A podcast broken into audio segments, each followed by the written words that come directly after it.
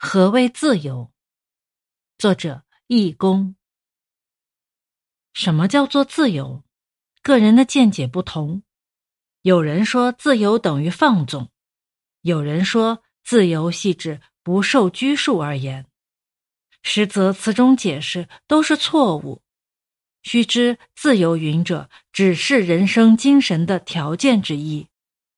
放纵与不受拘束固然不足以替代自由。自检与服从，何尝能产生自由？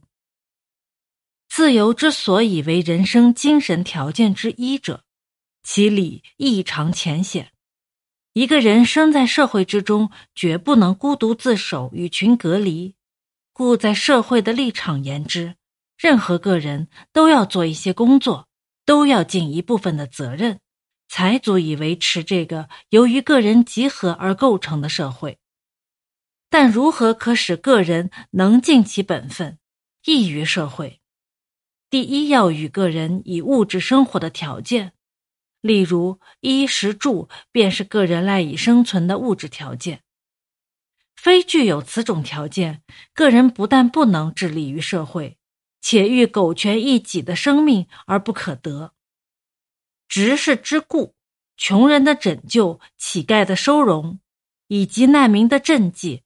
都是社会的必要工作，也可说是社会对于个人应尽之义务。除了物质生活条件之外，尚有精神生活条件，这也是个人生存方面所不可缺少者。例如，自由便是个人精神生活条件之一种。因为假使个人没有自由，他的行动、思想、言论都要受着极严的限制。试问他怎样能够各就所能，致力于社会，以尽其一份子的责任呢？其次，个人精神生活之重要，实不下于物质生活。因为一个人单单有了足够的衣食住，而毫无知识与技能，足供社会之使用，在他自己是麻木不仁，而在社会则少一健全分子。故个人生活之意义，绝不仅在求物质生活之如何满足，而亦在求精神生活之如何发展。发展个人精神生活之先决条件，便是个性之认识及其启发。个人的个性不同，而必须借助于自由以启发之，则无论男女贫富，一律相同。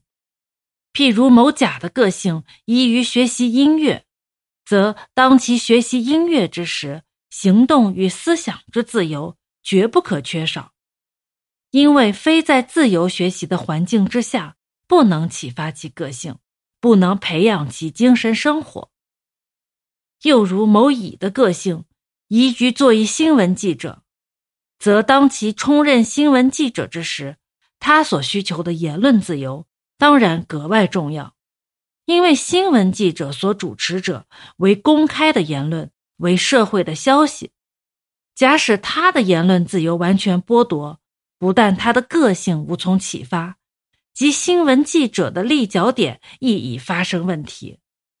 这样看来，无论怎样的质于不一，个人的个性之启发最是重要。但如何可使之自然启发？便非与个人以自由不为功，故曰自由的最大功用，即在启发个人的个性，借以培养与发展其精神生活。又此个人自由的重要，既如上述，然则所谓自由，究竟是绝对的呢，还是相对的？关于这一点，稍有法律知识者，皆知自由之界。限于法律，法律界内的自由乃是真正自由，故个人有行动的自由，而盗匪行动，警察必须拘捕，这便是因为盗匪的行动违背法律之故。治法律何以要限制个人的自由？其理由也很明显：一没有法律，即没有秩序，在无秩序之社会之下。名为人人自由，实则少数人有自由，多数人得不着自由。今以极小势力为证：西方人买了票上火车的时候，无有不鱼贯而入，秩序井然，丝毫不乱。此无他，西方人注重守法，爱护秩序，故个人很自由，不致被他人所摧残。回顾我国则不然，买票时以极拥挤，上车时尤极凌乱，纪律毫无，秩序荡然，结果强者战胜，而弱者吃亏。且所谓强者，事实上只居极少数人，故曰，在无秩序的社会之下，只有少数人想着自由，至于多数人的自由，实际上已被此少数人践踏殆尽。却鲜有人加以注意而已。二，法律所以要限制个人的自由，目的无非保障个人的正当职业，换言之，就是辅助个人才能之发展。是举例以正之，医生的职务重在治人疾病，为社会谋福利，此即医生的最大责任，亦及其行医者个性之所在。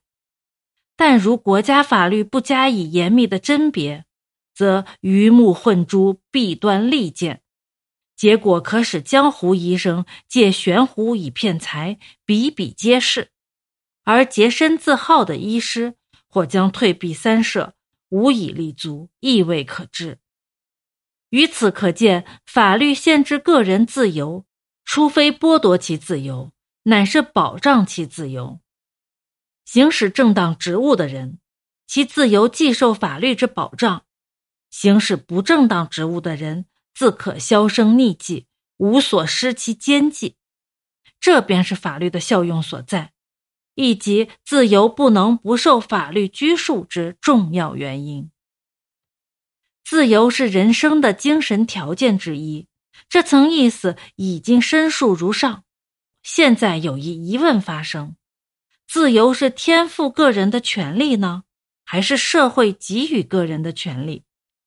十八世纪以来，西洋学者以为人类生而自由，故个人的自由每每看作天赋的一种权利。天赋人权之说势力很大，至今还有许多人笃信此说。实则自由是权利之说，按诸理论疏欠圆满。自由只是各项权利的集成，却不是一种单纯权利的表现。这是因为人生本来是多方面的，所以一个人要在某一方面启发其个性，就不能不想着一种利于个性启发的权利。那种权利便是我们所谓自由。例如宗教，可说是人生一方面的活动。但我们在这一方面的活动，未尝不常常顾到我们自己的个性所在。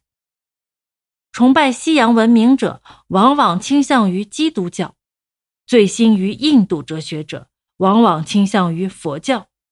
个人的个性不同，因此个人对于宗教的信仰亦随着不同。但无论信仰怎样的不同，社会方面与国家方面。总应该给完全的自由，使他们各就性之所好，决定自己的信仰。